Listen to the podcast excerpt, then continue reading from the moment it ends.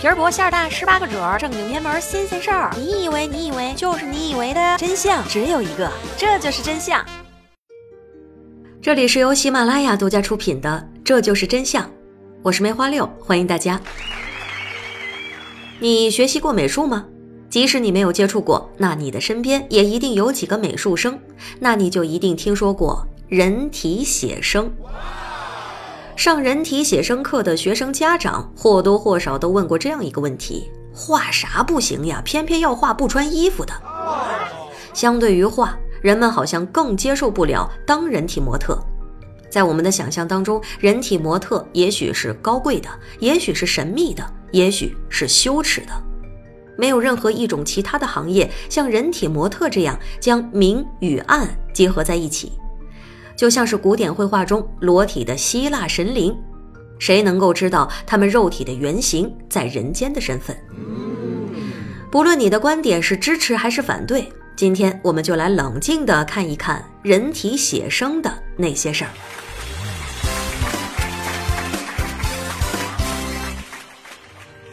从史料记载，最早的模特应该是出现在古希腊。那个时候，古希腊的艺术大佬们大多是把画画在陶瓶上作为装饰，所以很幸运，瓶瓶罐罐就被保存了下来。那些大佬们那个时候爱画些什么人物呢？不外乎就是希腊神话中的神奇们，当然也有地上活生生的人类，尤其是竞赛中夺冠的运动员，还有就是英雄。毕竟，英雄在任何的时代都是人们眼中的吸粉大 V。这些被画上去的人物，有些是穿着衣服的，也有相当的一部分是不穿衣服的。大佬艺术家们对人物的塑造非常的准确，栩栩如生，就连马克思也把他们誉为后世难以企及的典范。古希腊艺术之所以有这么高的成就，人体画作之所以这么精湛，是有原因的，可谓是占尽了天时地利。首先，他们地处温和的地中海气候，人们的衣服穿的是又少又随便。再来，他们经常的航海、频繁的战争，培养了人们的顽强意志和尚武精神。还有，他们的娱乐生活可谓是相当的丰富，广泛开展的宗教活动和各种体育运动，特别是年轻人最喜欢的裸体竞技。等等，以上这些都让古希腊的老百姓们埋下了想要认识自身、再现自身的萌动的种子。那这种子有了，就差模特了。没错，那些战士、裸体的运动员就是现成的最优秀的模特。于是，艺术家们就在这样的环境和观念里不断的学习，不断的画画，感受并且揣摩着，最终能够画出传世之作，也是水到渠成的事儿。那到这个程度，就聚集了天时地利人和，真正的模特就在这个时代诞生了。根据仅有的相关文献零星的记载，在公元前四世纪出现了一位著名的模特芙利涅，她被称为当时雅典最美丽的女人。这里不得不说一个关于她的最著名的故事。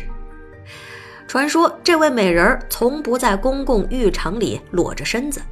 他只在祭祀海神的节日里，借着洗礼的名义，一丝不挂地在海水中游荡。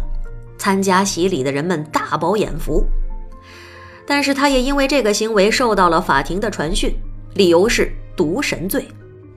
故事的高潮就要来了，在审判的时候，美人的辩护师让他在众目睽睽之下脱掉了衣服，并且对着在场的五百零一位市民陪审团说。难道你们能让这样美丽的乳房消失吗？最后，法庭宣判被告无罪。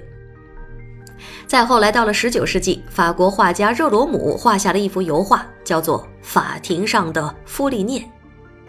这幅油画充分地显示了在美的面前人性的复杂和矛盾，与此同时，也体现了希腊时期所崇拜的美的主题：美的纯洁，美的神圣。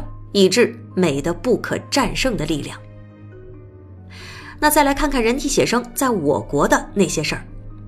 到了二十世纪初，清朝刚刚灭亡没多久，在咱们国内到处都是西学东渐的风潮。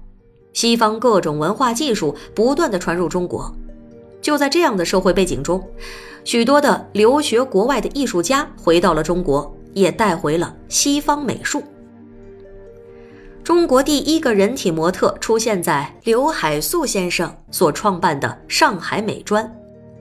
一九一四年的那个春天，为了加强学生造型基本功，刘海粟首次开设了人体写生课，首次使用了一名人体模特。这在当时是什么概念？清朝灭亡是在一九一二年，同年民国建立。这个时期，中国虽然打开了国门，但是大多数人的观念仍然是守旧的。别说是女模特了，在当时就是男模特也根本就找不到。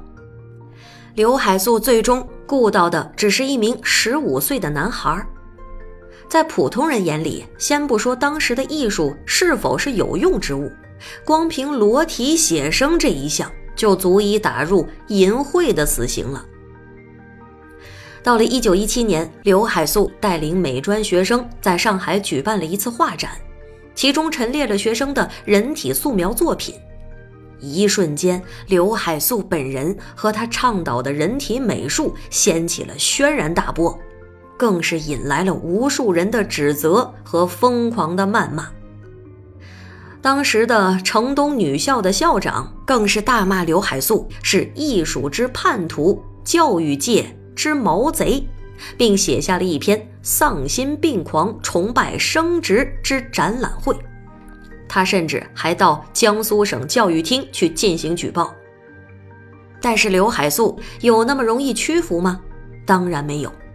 一九一八年，刘海粟干脆以艺术叛徒来自号自立，更加坚定了自己的理念，联合朋友再一次展出了人体美术作品。一九二零年，刘校长的课堂上请来了中国第一个人体女模特。在首次采用女模特的那堂课上，刘海粟讲述了聘请模特的不易。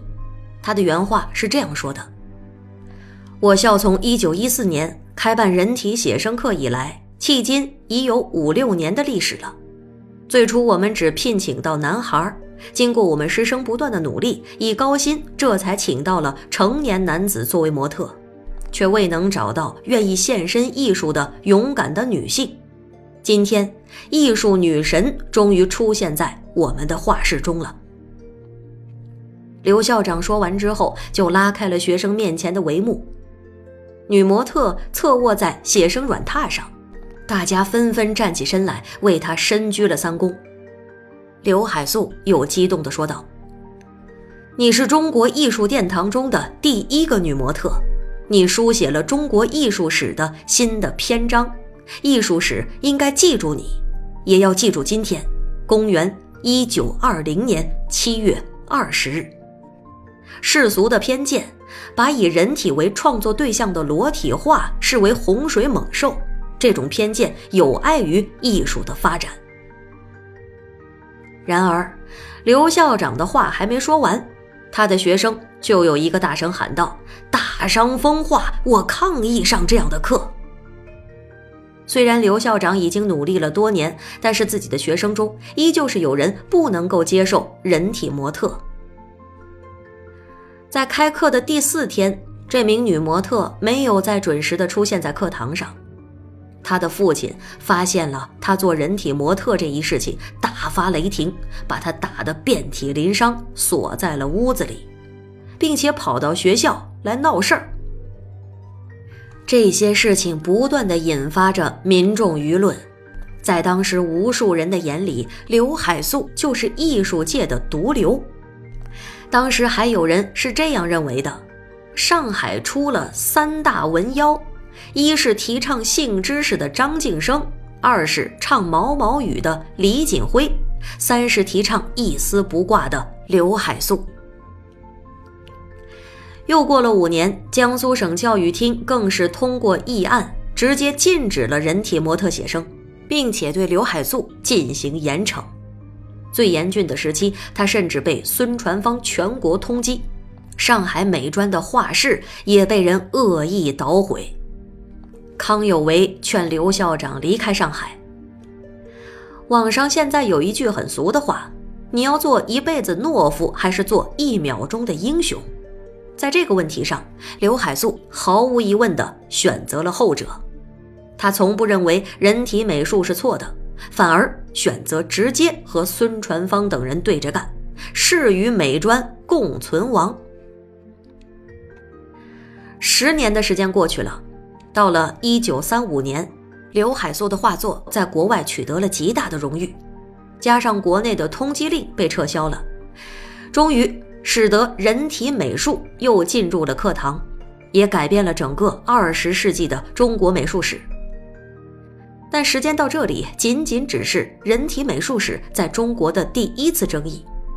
人体美术注定是多灾多难的。它的第二次争议发生在一九六四年。到了这个特殊的历史时期，距离刘海粟抗争成功仅仅过去不到三十年。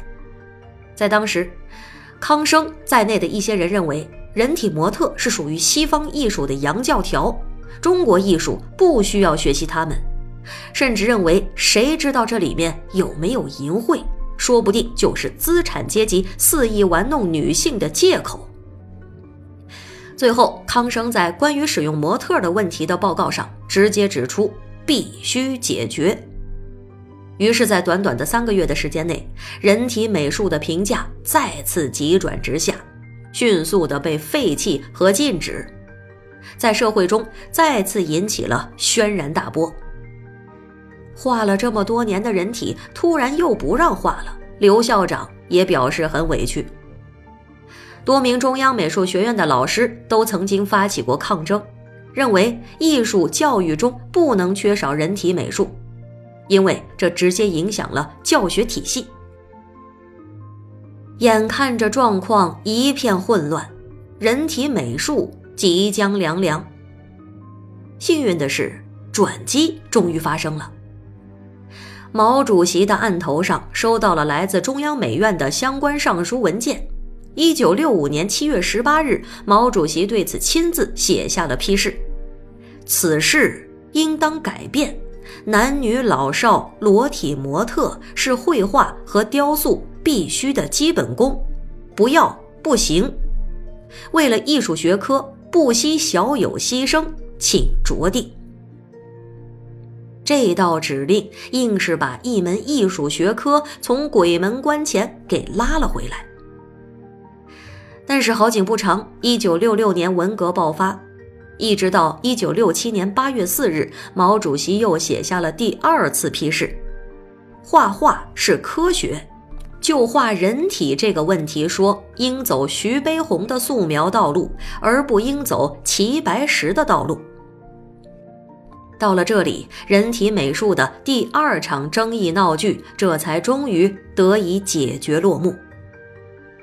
一直到了一九七七年，国内艺术院校重新开始画人体，但是规定不准全裸。又到了一九八一年，各美术院校开始可以画全裸体。一九八八年末至一九八九年初，又一件轰动社会的事情发生了：油画人体艺术大展在北京中国美术馆举办。这是一次全部都是裸体作品的专题画展，这是中国艺术家所绘的人体首次在最高一级的美术殿堂公开亮相。